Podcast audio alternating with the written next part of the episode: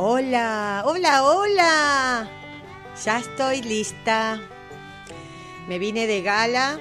Vamos a ver quién está por conectarse. A ver, a ver. Muy bien, muy bien, muy bien. Me veo genial. ¡Ay, qué alegría que tengo! ¡Ay, ay, ay, ay, ay! Hola, hola, hola. Hola, ¿cómo estás, Moni? Hola, Lore. Bueno, hoy, miren cómo me vine, de gala. Hola, Flor, ¿cómo estás? ¿Por qué estoy así vestida? Porque hoy cerramos el ciclo de mujeres increíbles. Sí, hola Kiki, soy Moni, ya sabía. Bueno, y hoy vamos a estar charlando. una mujer te digo con mayúscula, no lo puedo ni yo creer. Ay, ay, ay, ay, ay, gracias, gracias. Imperdible este encuentro, claro, Lore. Genial. Bueno, mientras eh, se están conectando, les cuento que, bueno, hoy cerramos este ciclo bellísimo con nuestra número 6, una mujer increíble. Pasó Elena, pasó Leila, pasó Maru de la Juglaresa, Marcela de Lupa Verde. Em, ¿Quién más? Leila, ya lo dije. Mira. Eh, ¡Ay, Laura Dede! ¡Ay, gracias, producción! Bueno, unas mujeres bellísimas que nos, nos comentaron con relación a la literatura. Bueno, hoy cerramos. Mm, ¿Lo digo o no lo digo? Mm, mm, ¿Qué hago? ¿Qué dicen? ¿Lo digo o ya saben los que están ahí conectados? Ay, amo tu ropa bella, gracias. Bueno, mientras, a ver, ay, gracias, pero cuánto halago. ¿Cómo me quieren, chicas? Bueno, mientras se están conectando, les cuento que nosotros formamos parte del grupo HAL. Me lo buscan en Instagram, lo comparten porque queremos tener un millón de seguidores. Sí, ya vamos casi con cuánto. ¿Con cuánto vamos, producción? Mil y pico. Mil ochocientos. Yo creo que hoy llegamos a 1800 y pico, ¿no es cierto? Perfecto, así que compartilo. El Instagram, grupo guion bajo HALP. Bueno, con ellos acompañamos a escuelas rurales y bueno, vamos acompañando ese desarrollo de distintas propuestas. Pero te cuento una cosa, que en el grupo HALP está la tienda nube. Oh, yo ya entré y ya compré cosas. En la tienda nube están los productos que realizan las costureras, este programa bellísimo que también nació del grupo HAL, donde las costureras que viven allá en Goya, Corrientes, en las dos escuelas, ¿se acuerdan cuál era? Isla Sola y San Ramón. Bueno, ellas tienen este emprendimiento donde realizan diferentes cosas y nosotros tenemos la posibilidad de comprarlo y así ayudar. Pero hay algo muy divertido. También en la tienda nube tenés una línea de juguetes bellísimos, porque te juro que me voy a comprar todo. De esa manera, ¿qué haces? Comprás y colaborás en el programa de la biblioteca viajera, porque con ese dinero recaudado podemos ayudar a las escuelas. Y te cuento rapidito. Mañana vamos a estar en la radio Numbarton, ¿sí? Donde en esta radio a las 18 horas va a estar este vivo. Sí, donde vos vas a cerrar los ojos y vas a escuchar. Todavía no está, no se ve, no se ve. Gracias, producción. Todavía no está Ruth entre nosotros. Ahí la estuve buscando, pero todavía no está. Bueno, mañana vas a escuchar a las 18 horas por la radio Numbarton, que también te voy a pedir que la empieces a seguir y compartila a todos tus amigos y amigas. Así cada vez somos más y escuchamos toda la, programación de estos amigos, ¿sí? Bueno, em, a ver, a ver, ay, qué elegante, gracias. Bueno, no sé, ¿ustedes me escuchan bien? ¿Me ven bien? Bueno, verme bien, ya me dijeron que estoy elegante, gracias. Em, ¿Qué más, producción? Ah, también eh, después, obviamente, si no lo podés escuchar en la radio, lo escuchás en Spotify de Capotina, en nuestro podcast. ¿Lo dije bien? Podcast. Ay, acá me corrigen. Bueno. Ah, vamos a ver si está Ruth. A ver, a ver. Vamos a ver si está Ruth. Todavía no la veo. Mm, mm, no la veo a Ruth. Ay, ya lo dije. Claro, vamos a estar con ella, con Ruth Harf. A ver, a ver. Bueno, eh, se escucha Divinor. Gracias, Clau. Bueno, ahí ya estuve viendo a Lorena. Lorena es una docente amiga, hermana de corazón que vive en el sur, así que son nuestros encuentros. Muy bien. Bueno, eh, ¿qué más puedo decir? Eh, bueno, nada, la idea es que colaboren, que se metan en la tienda nube, que si tienen algo para comprar, está genial. Ay, ¿qué dice? Hola, buenas tardes. Hola, ¿qué tal? Ay, buenas tardes. Hoy no me voy a equivocar, porque hoy es lunes. Sí, el otro día dije cualquier cosa. Dios mío, tengo la cabeza en cualquier lado. Ah, dice, están, están invitando. A ver. A ver. Pero no la veo. ¿Y si la busco acá? No se unió al vivo, dice. ¿Salgo de acá? Ah, está bien. Ah, ¡Ay! Ahí está. Ruth se unió. ¡Hola, Lu! Gracias. Ay, ahí está. Ahí está. Ay, qué honor. Ay, te juro que estoy tan nerviosa. Por eso me vestí así, de gala. Esperate. Listo. Hola. ¡Hola!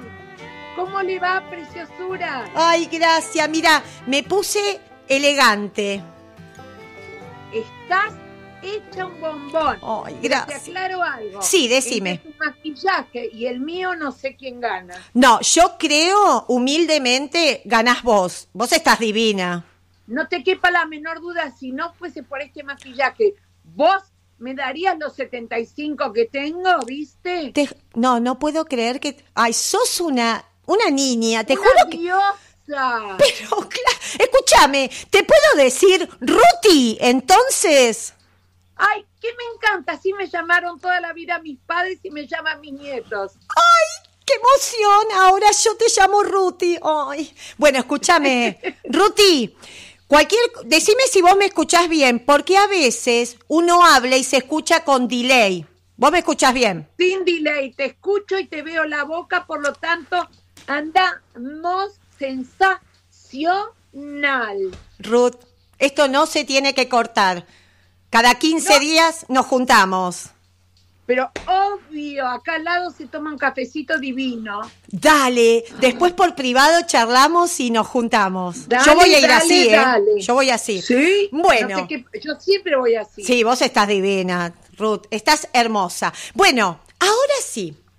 Te vamos a conocer un poquito más, pero quiero que escuches de una voz amiga, nuestra amiga locutora Cecilia, que se sumó a esta causa solidaria y dijo, pero claro, mi voz tiene que estar. Así que, atención, te escuchamos, Ceci.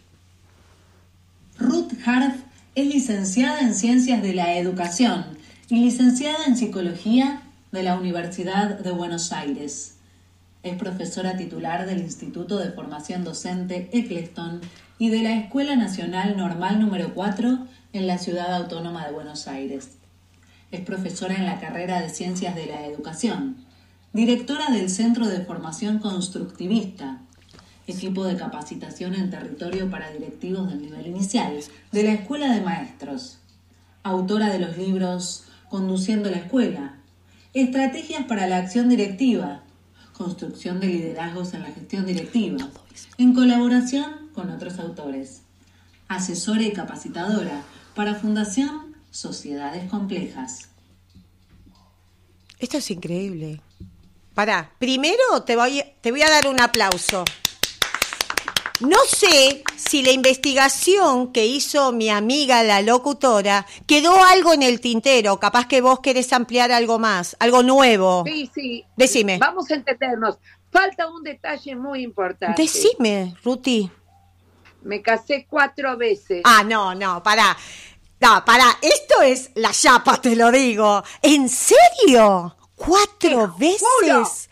Y no me casé la quinta porque no se me dio la gana. No te la puedo creer, Ruti. Pero qué coqueta, mirá lo que es el amor, ¿no? qué sé yo, los sí. hombres son ciegos. Es- ¿viste? no, pero lo que pasa que ver una mujer así dijo, yo me caso y después me vuelvo a casar y, y así pasaron cuatro. Qué increíble. Sí. Mirá lo que es, mirá lo que nos estás contando, yo eso no lo sabía. Mm, qué lindo. O si es por chusmería, no sabes que la cantidad que tengo. Pará, entonces un día podemos hacer un ciclo de chusmerío, eso sería genial, ¿o no? Porque, porque si me preguntás por lo privado, te mato en todas mi vida. Escucha esta. A ver. Yo corría carrera de motos. ¿Vos? No te, no, pará, pará. Esto, no, no, pará. Si, si vamos a conocerte, esta parte no la sabía. Más, era maestra en un jardín en provincia. Sí. Iba a trabajar en moto con cuero negro con tachas. No. La directora vino un día, nunca vinieron tantos padres como desde que estás vos. No.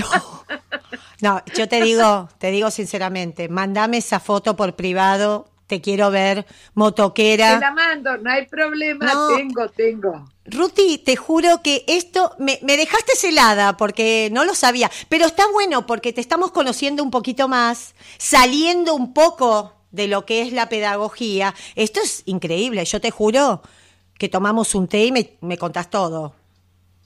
Pero por supuesto que si no te vas a aburrir nunca. No, no, ya me doy cuenta, ya me doy cuenta, Ruti. Bueno, atención, bueno.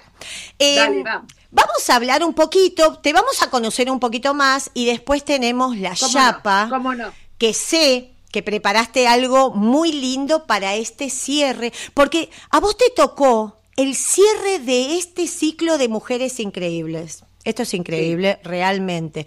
Por eso me puse de gala y te estamos recibiendo. Y son 10 preguntas, como para conocerte y romper un poco el hielo, ¿sí? Todo el mundo está ahí. Yo creo que todo el mundo anotó Ruth, motoquera. Esto Hay es increíble. que ya lo saben porque yo considero Sí. que el saber de un profesional tiene cuatro patas. A ver, Lo que estudió en el profesorado, sí. lo que fue aprendiendo mientras trabajaba, que Exacto. se llama socialización profesional, Ujú, su historia como alumno Claro, y la historia familiar. Totalmente. Nosotros somos producto de nuestra familia también. Así que cada vez que explicaba algo, siempre usé a mi mamá, mi papá, mis hermanos, mis hijos, a cualquiera porque forman parte de lo que yo soy como persona. Ay, qué lindo. Qué lindo, qué lindo. Bueno, a ver, vamos a conocerte. Dale. Eh, Dale. Una de las preguntas es, ¿qué relación tenés con los libros y las palabras? Eh, con los libros y las palabras, Ujú. muchísima. Con los libros, eh, mi madre era doctora en bibliotecología, entre otros títulos. que Ay, qué tenía. lindo. Y este, y en mi casa, que podía no haber comida y podía no haber ropa, mis padres vinieron de Alemania, Segunda Guerra Mundial, viejo en campo de concentración, mano adelante, mano atrás, etcétera. Entonces podía faltar lo que quieras, pero nosotros íbamos a la librería a comprarnos libros, se anotaba. Mira, O sea, yo leí bibliotecas completas sin permiso y sin, sin ninguna censura. Leí cosas que no tendría que haber leído a edades que no correspondían. mira, Me abrió la cabeza. O sea, eso con los libros. sí, Y con las palabras, bueno, yo soy una firme creyente en- cuando digo que las palabras no transmiten significados. Las palabras provocan significados. claro, claro, exactamente. Entonces, eh, trabajar con las palabras, jugar con ellas, eh, cuestionarlas, buscarlas en sus orígenes, para ver qué lugar ocupaban en la sociedad en un momento dado y qué lugar ocupan hoy, para mí es un desafío constante. Qué, qué interesante lo, lo que acabas de contar, ¿no? Esto de esa relación con la palabra, que es tan importante, más que nada ahora, ¿no? En la actualidad, que uno tiene que Sí. seguir reinventándose y a través de la palabra ir buscando, porque, bueno, las Te infancias... voy a ¿viste? poner un Sí. ejemplito para que veas que eh, estoy siempre... Sí. Yo nunca supe que esto elaboro teoría. Después me dijeron que lo que yo hacía, yo pensaba y largaba lo que se me Es- ocurría, claro. pero no me di cuenta. Y se usa mucho la idea de la reforma, renovación, Sí. innovación, eh, mejora, cambio, etcétera. Y yo hoy en día, cuando me preguntan sobre la escuela, Sí. digo, la escuela se ti- tiene que transformar, y lo digo así, trans, entre comillas, Sí. trans, Exacto. Formar por formatos, tiene que cambiar los formatos Exacto. de grupo, de espacio, de tiempo. Entonces, si yo hoy en día escribo, y ya estoy empezando, uso ese término transformar, o sea, resignificar las palabras que usamos cotidianamente para llevarnos a seguir pensando. Exactamente, exacta. Me gustó. Lo voy a adoptar, eso de transformar. Me viene bien para el jardín. Em, ¿Cuándo y cómo se te fue despertando este interés? O sea, ¿fue proyectado o se fue dando? Ya- bueno, igual nos contaste que desde pequeña esta, este Mira, mundo. Yo a veces digo, en tono de broma, Sí, sí. Cuando yo era muy chiquita dije que quería ser partera hasta que tuve edad para que mi mamá me explique que la partera no era la que se ocupaba de los chicos. Entonces, este, pero siempre quise ser docente. Más, yo vengo de una época en la cual muchos estudiaban para ser docentes como paso para luego en la seguir en la universidad. Claro. Mi camino fue al revés. Todas mis carreras y mis posgrados y mis licenciaturas fueron para alimentar lo que fui y lo que sigo siendo, docente, maestra. Qué, qué lindo, qué lindo. Qué lindo tener esa pasión, ¿no? Eh, que perdura y seguís, seguís buscando. Eso sí, porque por aparte te mantiene viva. Es algo que, viste, que ese motorcito, tiqui, tiqui, tiqui. Sí, eh, sí, es- sí, sí, sí. Es increíble. Ay, me encanta, Ruti. Y mm, eh, ¿lo haces con placer o se transformó en una costumbre a lo largo del tiempo, no? No, no.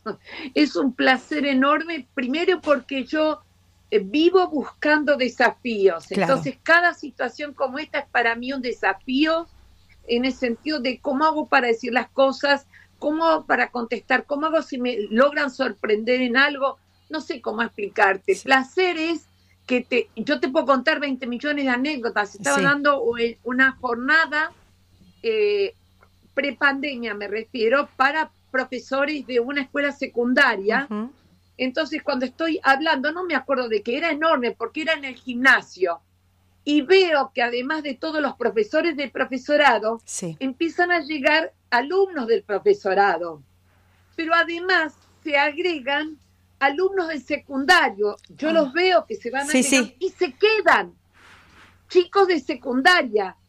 Y entonces cuando termina se me acerca un grupito de cinco o seis y me dice, che, profe, ¿te podemos hacer una pregunta? Sí, le digo, la que Sí. quieran. Ya el che, profe me Sí, sí, encantó. claro, claro. Nosotros no nos pudimos mover, vos te escuchamos una hora. Yo no hablaba para estudiantes secundarios, hablaba profesores, profesorado. Sí, sí. Pero la que esta viene así.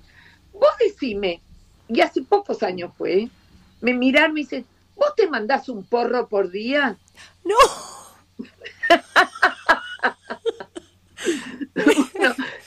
Los volví locos, evidentemente. Sí, sí, claro.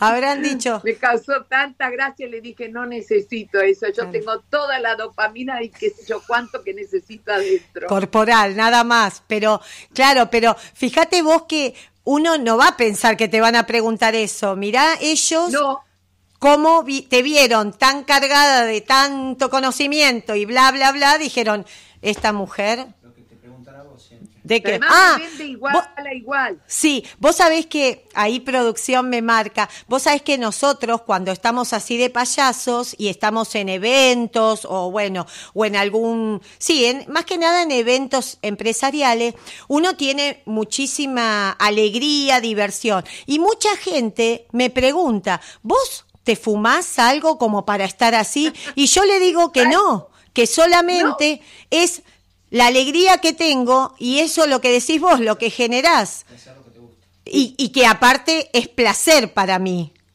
Pero bueno, la, la gente cree que cuando vos te pasás de algo es porque estás con, consumiendo algo. Y mira, nada. Fundamentalmente hay veces en las cuales dejo que digan Sí. mi currículum porque yo digo, una cosa es decir boludeces y otra cosa es decir boludeces con profesionalismo, ¿entendés? Entonces, Claro. a veces dijo que digan todo como para que digan que viene con títulos las tonterías que digo a veces. Claro, claro, claro. Está, está claro. El título te avala. Perfecto. Me encanta. En algunas cosas sí, ¿viste? Y sí, y sí. Y después el trayecto, ¿no? La vida que te fue dando, lo que vos decías, ¿no? Estos cuatro pilares que tiene que Sí. ver con este recorrido que viviste Sí. Millones de, de cosas. Y sigo, Y, sigo si- y eso, seguís. sí, sí, sí. Que eso es lo más lindo, seguir todavía. Me encanta. Em, ¿Por qué? Te voy a hacer una pregunta. ¿Por qué es tan importante la lectura en las infancias? A ver, contanos desde tu mirada. Mira, eh, cuando uno se, pre- se plantea esto de la lectura de las infancias, primero que lectura significa otorgar significado, porque no es describir palabras nada más, o sea, leer es otorgar significado a aquello que de alguna manera está escrito. Sí. Entonces, uno puede decir la lectura de las infancias o qué mirada tenés sobre las infancias. Eh, también agregás a esto eh, dos o tres cosas. Primero, ¿qué, es- ¿qué diferencia hay entre niñez e infancia? Niñez es una etapa evolutiva, infancia es un fenómeno cultural. Claro. Niñez tienen todos, infancia no. Y cuando hoy hablamos en plural de infancias, es porque como es un fenómeno cultural, la infancia, Sí. de acuerdo al contexto, eh, en cuanto a espacio y en cuanto a tiempo, el modo como esa infancia es construida, porque no la construyo yo, No. la construyo en mi contexto, entonces por eso hemos decidido hablar en plural de las Infancia. infancias, Claro. dando a entender, pero cuando hablamos del derecho, hablamos del derecho a una infancia, Claro. no hablamos del derecho a las infancias. Exacto. O sea que la palabra infancia puede ser tomada como contexto, puede ser tomada como un descriptor, como Es- para entender que son diferentes las situaciones que se dan. Exacto. ¿Se entiende? O sea, Sí, sí, eh, sí. es interesante para Es- analizar. Sí, sí, sí, la verdad que sí. Sí, y aparte, en realidad, dentro de, de lo que es la docencia, habilitar estos espacios para las infancias eh, permite poder crear situaciones de debate. Viste que ahora no es solamente provocar un momento de lectura, sino empezar a analizar, eh, por ejemplo, te digo desde mi lugar, ¿no? Desde los más chiquitos, qué le pasó al personaje, qué haríamos si le cambiáramos el título o el final, o sea, empezar a producir estos debates porque aparte ayuda a la oralidad y al pensamiento, así que es Eso importante. es lo que te iba a decir. Sí, Yo creo que una de las cosas que son esenciales en lo que estás diciendo es romper con el mito de creer que el pensamiento científico comienza, qué sé yo, al final de la primaria o en la secundaria. no. El aprender a cuestionar, lo que llamamos analizar no solamente el qué, sino el por qué y el para qué. Exacto. Poder entender que existen múltiples respuestas posibles, que a veces lo que es lo mejor en una circunstancia puede no serlo en otra. Esto comienza con el trabajo con los chicos y ahí uno puede decir cómo podemos aprenderlos de inicial, de primaria, secundaria y superior y, y al revés. Exacto. Una de las cosas interesantes que uno puede pensar cuándo puedo hablar de pensamiento científico en el chico, cuando se da cuenta que existe más de una respuesta posible. Lo que llamamos pensamiento divergente, respuesta alternativa, empieza con los más chiquitos. Totalmente. Pero hay que tener lo que vos decías. Vos decís lectura, yo digo mirada. O sea, cambiar la Sí. mirada Exacto. y tratar de, mira, eh, seguí, dale, porque si no te voy a volver loca con... No, no, pero me, yo estoy, te digo, estoy así, fascinada escuchándote. Pero es interesante. Eh, porque a mí me preguntaban en algún momento, bueno, pero cuando nosotros estamos hablando de indagación, de Sí. investigación, de capacidad cognitiva, entonces uno de los ejemplos que a veces pongo de uno de mis siete nietos, ¿no? Este es el, el más chiquitito, Sí. Matías, que es un trombón andando, Me imagino. tenía un año y pico, yo tengo mi casa llena de juguetes. Sí, sí, ahí veo, ahí veo. ¿Los ves ahí? Sí, sí, que sí. son un barco, una estación de servicio, etcétera. Bien. Este, y este siempre, por más que le ponía las cajas de juguetes que tengo, lo primero que hacía era buscar lo que pudiese ser lo más rompible que encontrase. Claro, claro. Lo agarraba, lo tomaba, Sí. miraba a su alrededor, año y pico, ¿eh? Y buscaba, tenía el piso, tenía sillones, tenía lo Sí, que sí. quieras. No, él buscaba la mesa con tapa de vidrio, año y pico. Claro. Entonces se acercaba con el objeto rompible en la mano, Sí. se alzaba y ahí toda la familia tirándose ahí. Claro, claro. Ese es un ejemplo que yo uso para decir, no estaba hinchando las pelotas. Ese pibe, año y pico, establecía una relación entre medios fines, Claro. decidía qué acciones quería realizar en función del resultado que quería obtener. Podía establecer diferencia entre las cualidades de los objetos. Y te estoy leyendo el lineamiento curricular. Claro, sí, sí, por eso. O Exactamente. sea que si nosotros, en lugar de ver solamente cómo hiciste eso, Claro. empezamos a darnos cuenta cuáles son los mecanismos, o sea, lo que llamamos a nivel grande, pero en chiquito también se da la metacognición, Exacto. la toma de conciencia de sus propias acciones. Ahí vamos a ver que estamos en la actividad cotidiana de los pibes, Sí, trabajando todo lo que hace al desarrollo del pensamiento científico. Totalmente. Ah, increíble. Bueno, me imagino las anécdotas que debe tener con tus nietos y más con ese. Ya nos contaste una, que- pero me imagino, sí, porque cada uno vivió una diferente etapa y me imagino que, bueno, ¿ves? Entonces tenemos que hacer después un programa contando Ah. de tus nietos, me encanta. Ya, ya tengo varios, el chusmerío y la de los nietos, genial. Em, Bárbaro. Y bueno, Lo que pasa es que, sí, digámosle, yo puedo quererlos mucho a mis Sí. nietos y los adoro, Sí, obvio. pero no puedo evitar mis ojos de investigadora. Entonces, hagan lo que hagan, Claro, lo interpreto. Hagan lo que hagan. O sea, una de mis nietas estaba trabajando en grupo en escuela primaria, gestión Sí. estatal acá cerca, sí, y entonces me decía que cómo trabajan cuando trabajan por grupo, porque le pregunté. Y siempre elegimos a alguien a quien le cuesta trabajo sí, así forma parte del grupo. Entonces le dije, ¿vos sabés lo que estás aprendiendo ahí? Me dice, sí, matemática, lengua, le digo, no, mi amor, estás aprendiendo el valor de la solidaridad, la cooperación y la colaboración. claro. Me mira, no puedo evitarlo, no sé si me Claro, bueno, y Mis sí. hijos están podridos, como ellos dicen, vos interpretás cognitivamente a todo, ¿y qué voy a hacerle? Y bueno, pero sí, tenés que, ves más allá, claro, sos la abuela, Sí, pero, ves más... ¿Sabés cuándo lo tenés?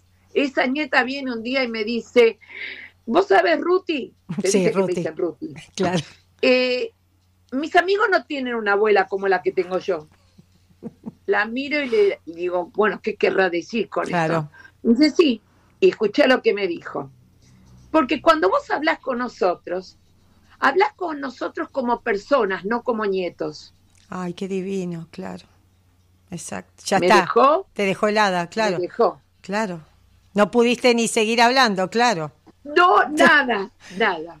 Ay, qué lindo, ay, qué lindo escucharte, Ruti. Y mm, Seguí. bueno, obviamente, seguramente que, que pasa en tu casa, pero te la voy a preguntar porque quizás algunos no saben. ¿La familia participa en tu relación con los libros o no? Tu familia, ¿no? En realidad. Eh, mis nuerijas, mis dos nuerijas, Mira, porque los imbéciles de mis dos hijos varones, no sé cómo explicarte. El anteúltimo de mis libros, para que te des una idea, la presentación del anteúltimo de mis libros, yo dije, bueno, tengo uno de mis hijos que es asesor de las Naciones Unidas, que claro, lo presente él el libro de la madre. obvio, ¿Está claro? sí, Bueno, estábamos eh, en la feria del libro. sí, Y entonces le toca hablar a mi hijo, el mayor de todos, el asesor de las Naciones Unidas, director de una carrera en la Universidad de San Martín. ¿No te alcanza? Claro. Entonces él comienza y habla y dice lo siguiente. Ay, a ver, Cuando yo era chico y me preguntaban qué hace tu mamá, yo les decía que era contadora porque no tenía cómo explicar lo que hacía porque no lo entendía. Hoy tampoco. ah, bueno, no, no, no, claro, ya está. O sea que con los que más hablo acerca de los libros que yo cuento es con mis dos nuerijas. Ah, mira, mira. Y escúchame, y vos, obviamente, con tus nietos, les lees, ahí, bueno, ahí veo un montón de libros.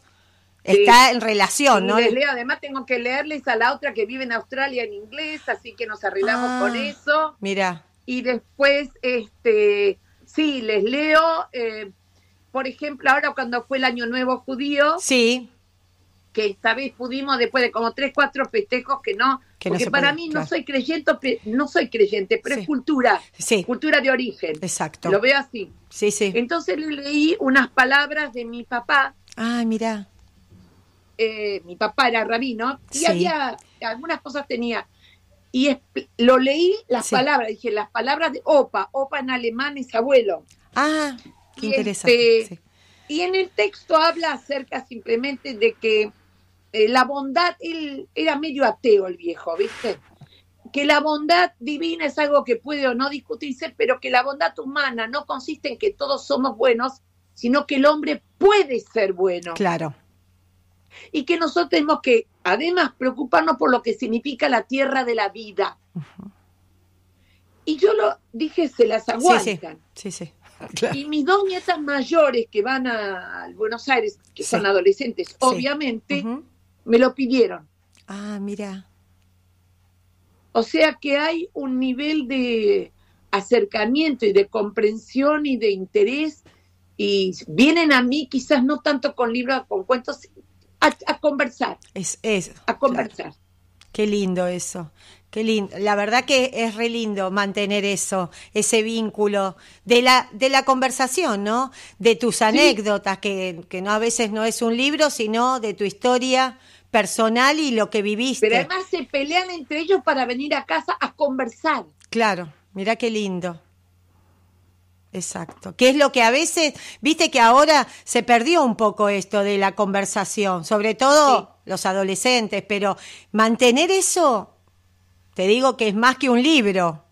Mantener la conversación con, con tus nietos. Vuelvo o- a repetirte, yo no hago diferencia, yo tomo el concepto de persona Exacto, exacto, y punto. exacto. Ay, bueno, qué interesante que está todo, la verdad, me encanta. Y, a ver, te pregunto, Dale. seguramente te vas a acordar, pero es algo que queremos conocer de vos. ¿Te acordás tu primer libro de chiquita que dijiste, wow?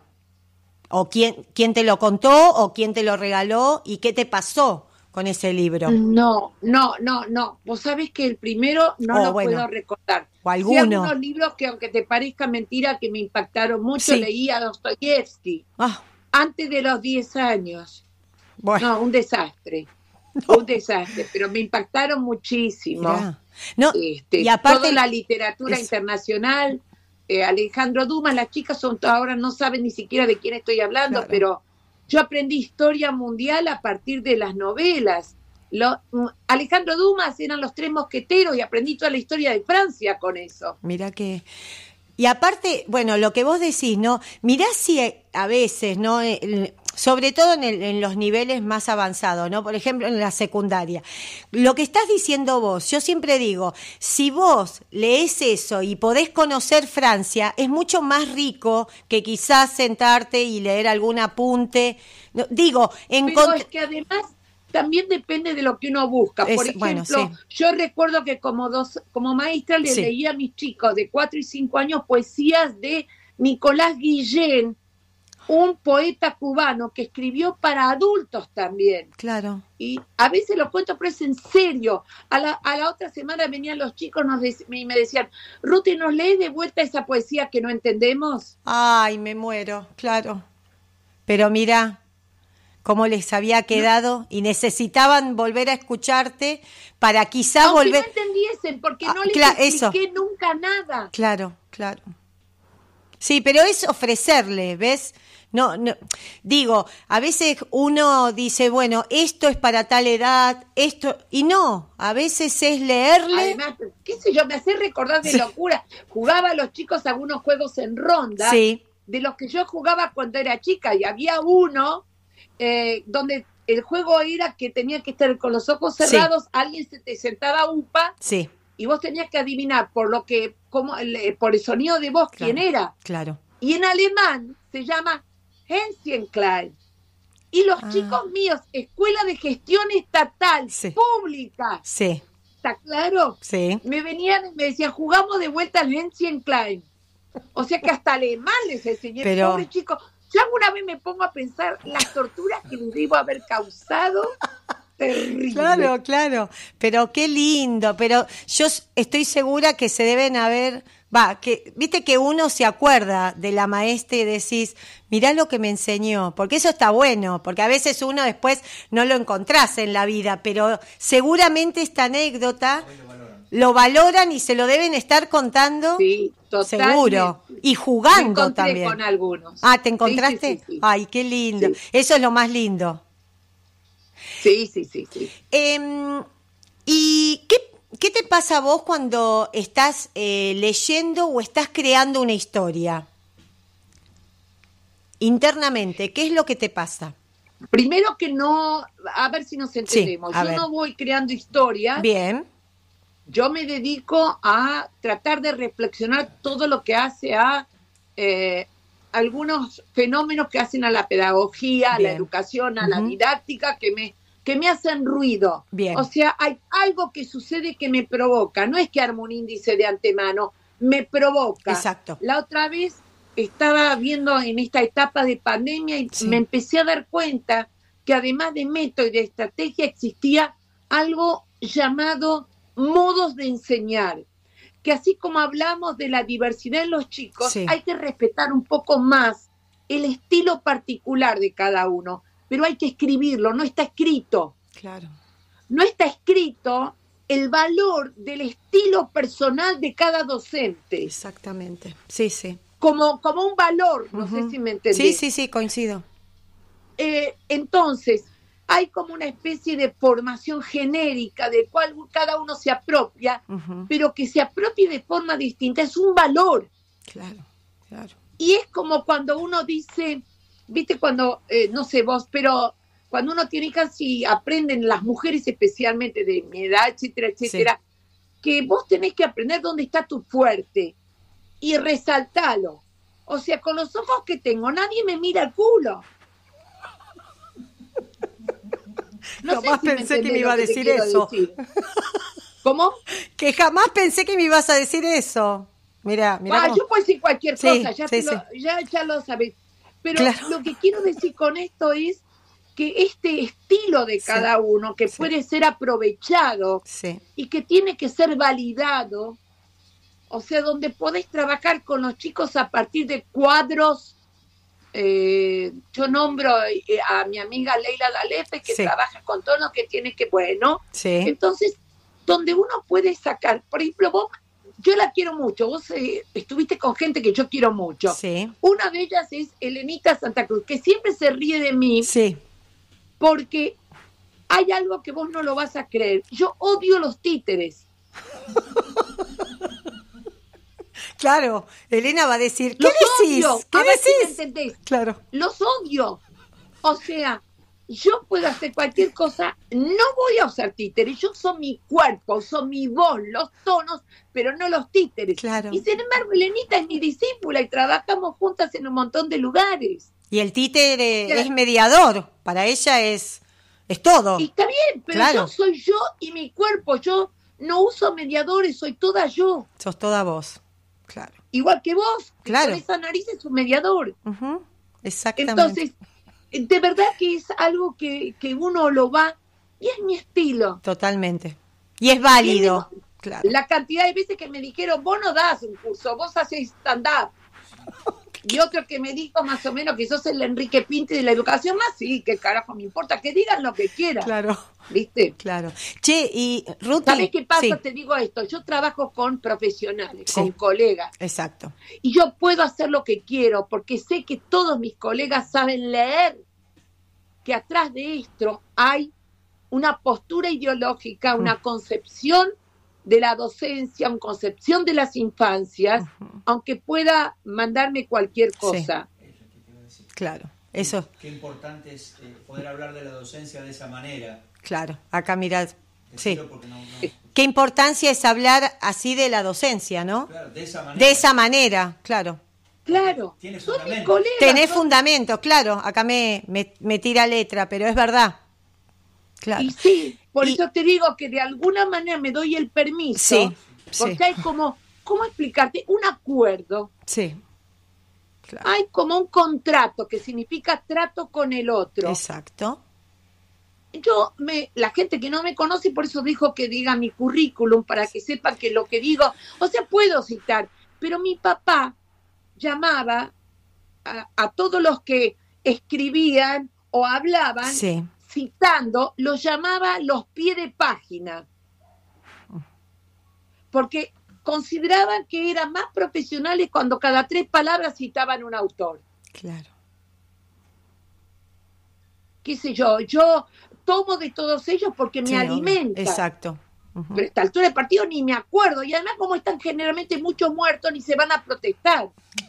Claro. Claro, ya no, no, no van a decirte nada, claro. Y escúchame, Ruti, ¿a vos te pasó algo con los títeres? Porque me quedé pensando lo que decías. No tengo idea, No tenés no idea. Porque capaz No. que algún títere te atrapó y te dio. No, no, no me gusta hacer títeres. Claro. O Ah, ya está, Yo claro. necesito expresarme desde otro lugar. ¿Me comprendés lo que te quiero decir? Mirá. Del mismo modo que, por ejemplo, yo me siento y escribo Exacto. lo que se me ocurre. Exacto. No, no te creas que es tan fácil, porque como soy No. disléxica, Ah, pierdo mirá. más tiempo en corregir lo que escribí, Ah. ¿te entiendes? Sí. Pero a mí alguien me habla y me dispa- dispara una idea y puedo sacar un libro entero de eso. Claro. Me provocan. Te provoca. Me provocan. Claro. Sí. Bueno, después le voy a decir a Elena lo que contaste, es increíble. Claro. Hagamos un, sabe, hagamos un grupito. la- claro. La- Chusmeamos toda la vida. sí, me imagino. Lo que debe ser esas charlas, ¡Guau! Es como para. bueno, unos sí. libros, unos tomos, tomos, tomo uno, tomo dos. Es, es como encontrar un alter ego con el cual sabes que podés hablar de todo porque hay un nivel de comprensión muy grande. Sí, qué Además, lindo. no te olvides que con la diferencia de edad ella podría ser mi hija. Claro. Así que, eh, Bellísimo. digamos, yo amad- amadreo a muchas. A un montón. Tenés, te- te- a mí también, claro. Me tenés. A mí me causa gracia cuando, por ejemplo, Laurita Pituca, la Sí. que conozco, Sí. que me llaman, hola, mi- me- ella me dice, mi madre pedagógica. No, qué lindo. Qué lindo eso. Y es una grosa también, Laura. Va, con todo lo que habla y lo que nos mueve Sí, a sí. nosotras como docentes. Exacto. Por Increíble. eso digo, son un montón de gente a la cual realmente quiero, respeto y aprecio mucho. Y varones unos cuantos también. Mira, ¿viste?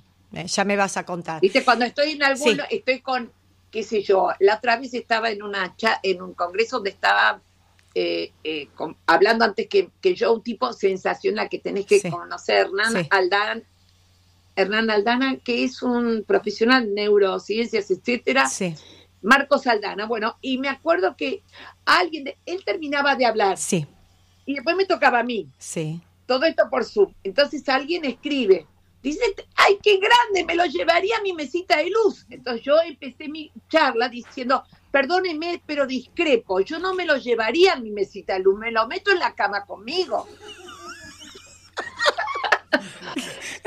me, Me. Claro, me imagino. Empezar así.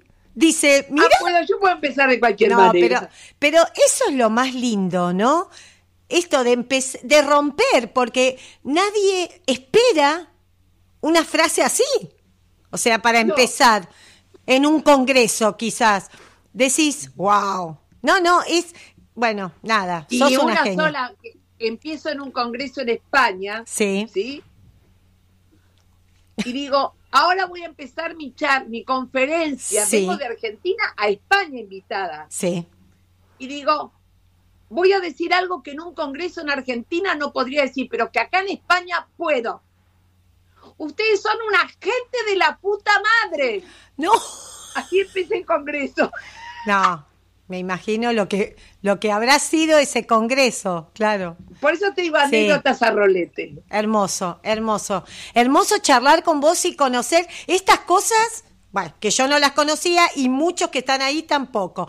Y escúchame, te pregunto, Ruth, eh, Sí. en la actualidad, ¿cuál crees que es Sí. la mejor manera de relacionarse con los libros?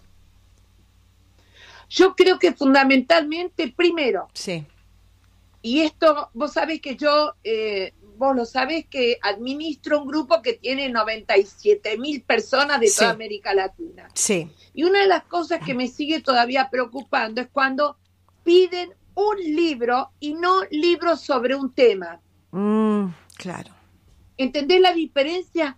O sea, si necesitan saber algo sobre alfabetización, Sí, en lugar de buscar un solo libro, tipo manual del alumno de sexto grado, entonces hay veces en los cuales subo mucho porque lo que quiero que aprendan es claro. a hojear un Es- libro, tener un panorama, quedarse con una idea, porque no es un manual, es algo para abrirte la cabeza. Exacto. Y lo claro. que a uno le sirve, al otro no. Entonces la mejor relación con los libros es metete, atravesalos, Sí. no leas palabra por palabra, no es una novela de misterio, salteate páginas. Claro, claro, claro.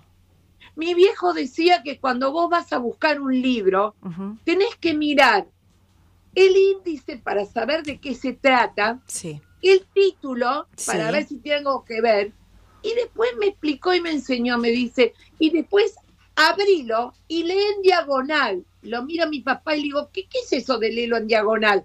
Para ver si el léxico lo entendés. Porque puede Ah. haber libros excelentes donde no entiendo un joraca, claro, porque está planteado en una terminología que ¿Qué? no me sirve. claro, Entonces me pasa por, por arriba. claro. Ese contacto con el libro tiene que ser, es mi amigo, pero yo le pregunto, el libro está para responderme, no para preguntarme a mí. Entonces voy con las preguntas y por eso no quiero que miren un libro, quiero que miren cuatro o cinco, que lo Claro. que miren el índice, que salteen, no es una novela policial. Claro, claro. Y después poder O sea que hacer, el claro. contacto- Sí, sí. Sí, ¿Cómo? sí. No, y después poder hacer una evaluación de, de, de lo que te provocó este. sirvió, que no. Claro, Yo leo claro. muchísimo, leo muchísimo, libros, artículos, Sí. investigaciones, y cuando quiero los salteo y cuando quiero me quedo en una, Claro. y me voy fijando a ver si esto me sirve, esto no me interesa, etcétera, etcétera. Exacto. O sea, yo tengo las preguntas, el libro me da las respuestas, pero tengo que buscarlas. Ah, eso es interesante para saber y para seguir, ¿no? Investigando. Me, me encanta, porque uno a veces, es verdad, lee un libro, se queda, no sigue investigando y quizás en otro encontrás eso que estabas buscando, no claro. es Sí, el sí. libro es eh, eh, zambullirte. Exacto. y saltear, no importa, saltea, volvé, anda, etcétera. Yo sé mucho de Piaget. ¿Vos te crees que yo me leí todos los libros que escribió ese tipo? Yo creo que nadie los leyó No, todos. nadie. Yo los voy salteando y voy buscando lo que me interesa. Exacto, exacto. Tienen que aprender a zambullirse en un libro.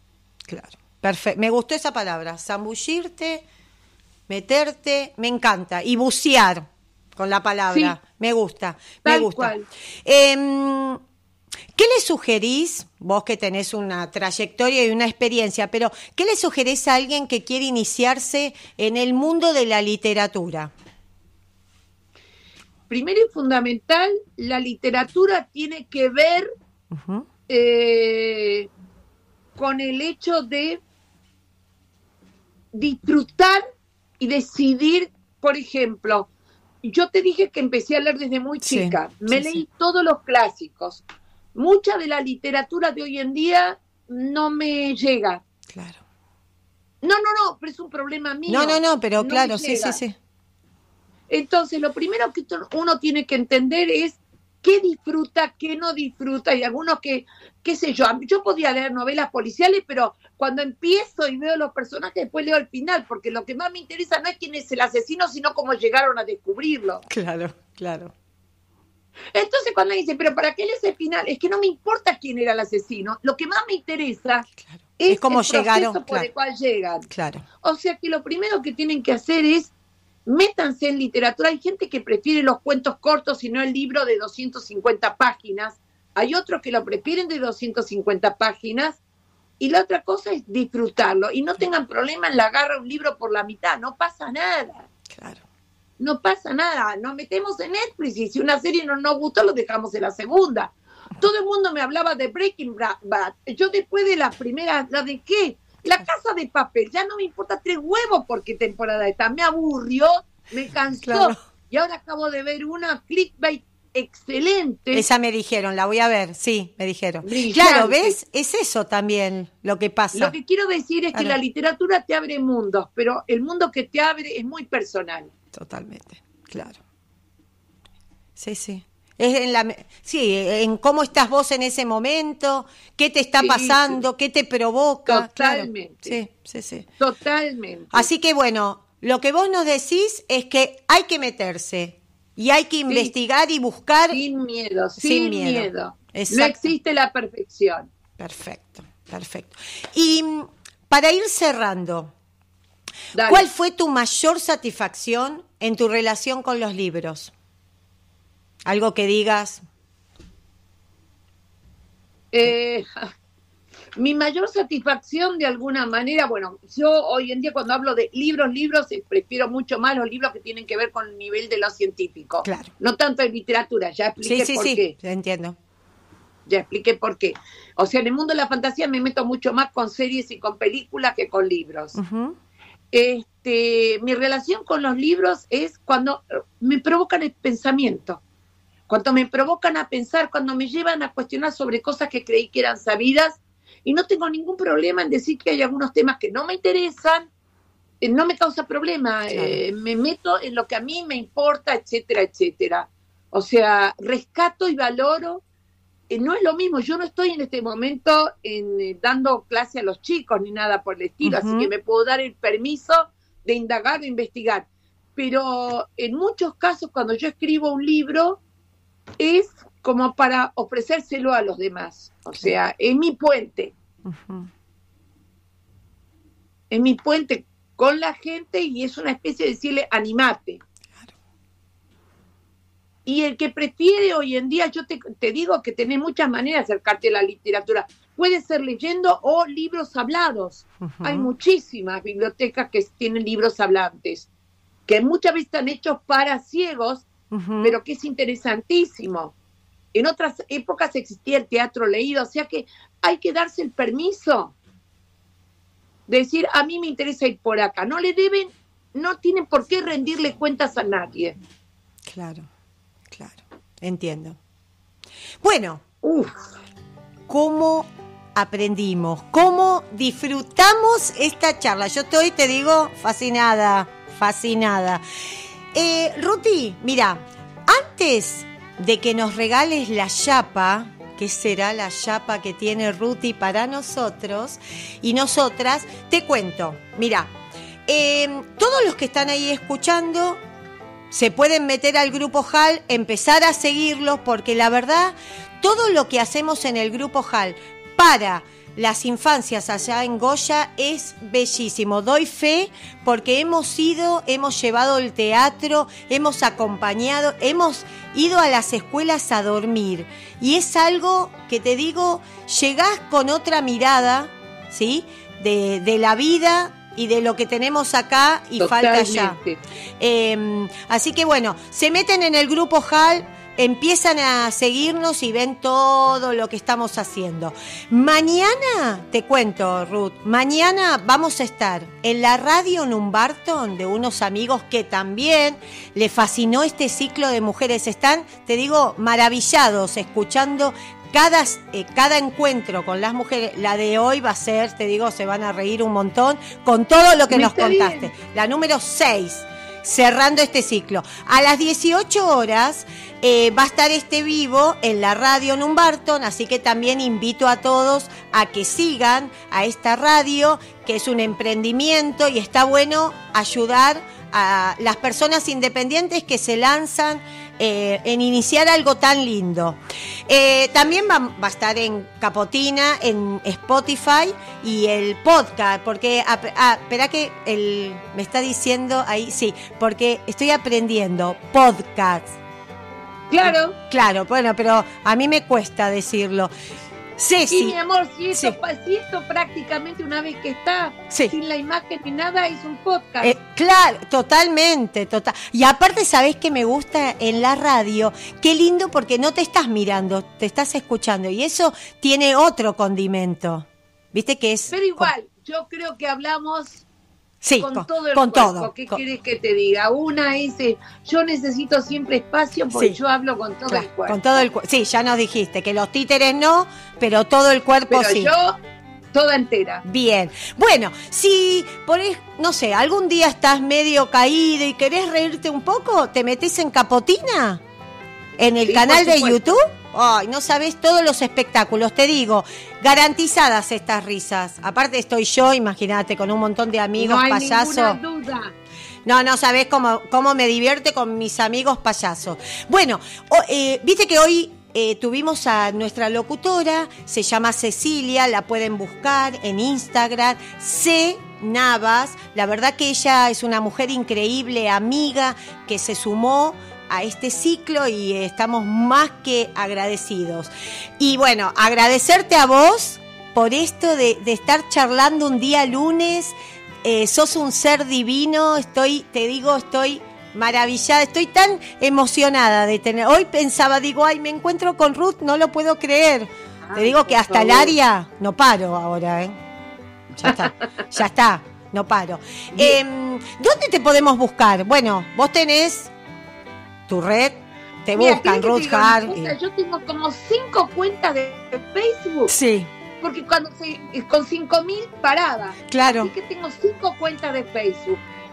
En general, yo no tengo problema en dar ni mi, ni mi correo electrónico, ni mi celular, ni nada. Está claro, me encuentran por mi correo electrónico, que es mi nombre y mi apellido, arroba gmail.com. Y me Perfecto. encuentran, aquí, mi, cur- mi currículum está por todas partes. Pero claro, no, y es, mi nombre en internet y algo sale. Y vos sabés que lo que decís vos de Facebook es verdad. Yo miré, Ruth Hart, están, eh, claro, varios. cinco. Tenés cinco, Son sí, sí. cinco. Sí, sí. Y Bueno, bueno, porque una terminaba y claro, que claro. con otra. Exactamente. Bueno, ahora sí. Te leo. Vamos a escuchar. Este va especial para vos. ¡Ay, gracias! ¡Ay, qué honor! Dale. Te escuchamos. Es de Fernando Pessoa. Y dice así. A ver. Mis amigos son todos así. Una mitad locura, otra mitad santidad. No los escojo por la piel, sino por la pupila, que ha de tener un brillo cuestionador y una tonalidad inquietante. Escojo a mis amigos por la cara lavada y el alma expuesta. No quiero solo el hombro o el regazo, quiero también su mayor alegría. El amigo que no sabe reír conmigo, no sabe sufrir conmigo. Mis amigos son todos así, mitad bromas, mitad seriedad. No quiero risas previsibles ni llantos piadosos. Quiero amigos serios de esos que hacen de la realidad fuente de aprendizaje, pero que luchan para que la fantasía no desaparezca. No quiero amigos adultos ni comunes, los quiero mitad infancia y mitad vejez. Niños, para que no olviden el valor del viento en el rostro y ancianos para que nunca tengan prisa. Tengo amigos para saber mejor quién soy yo, pues viéndolos locos, bromistas y serios, niños y ancianos, nunca me olvidaré de que la normalidad es una ilusión estéril. ¡Ay! ¡Uh, uh, uh! ¡Qué placer! ¡Gracias! Bueno, Ruth, te súper, pero súper agradezco. Gracias por regalarnos tanto conocimiento, tanta chapa. Tuvimos, te digo, varias chapas tuyas, ¿eh? Lo que nos contaste. Muchísimas gracias, Ruth. Fue un placer. A para, órdenes. para mí es un honor tenerte y dar este cierre. A tus órdenes siempre. Gracias, muchísimas gracias. A continuar, bueno, ya tenemos un montón de cosas que nos dijo Ruth, así que, ¿cómo? El grupo HAL, claro que sí, te súper agradece. A ver, Sí, ya sos Yo también gracias por la invitación. y ya Me sos parte. estar en contacto. Gracias, sos parte de la casa del grupo HAL y eso lo valoramos muchísimo. Así que bueno, escúchame, después seguimos charlando por WhatsApp y me contás un montón de cositas, dale. Dale, dale, dale, dale. Chao Ruth, Chao, muchas gracias, gracias, gracias por abrir tu casa. y todos. Gracias. A todos. A todas. Un abrazo grande. Chao, chao, sí, están todos maravillados. Chao, Chau. chao, chao, hermosa.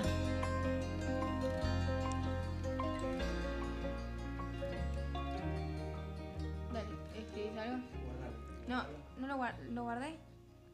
Es que, papi, no lo guardé, lo voy a subir. Subí, pero tenés que Bueno, escribir. charla increíble. No, subilo, subilo ahora después.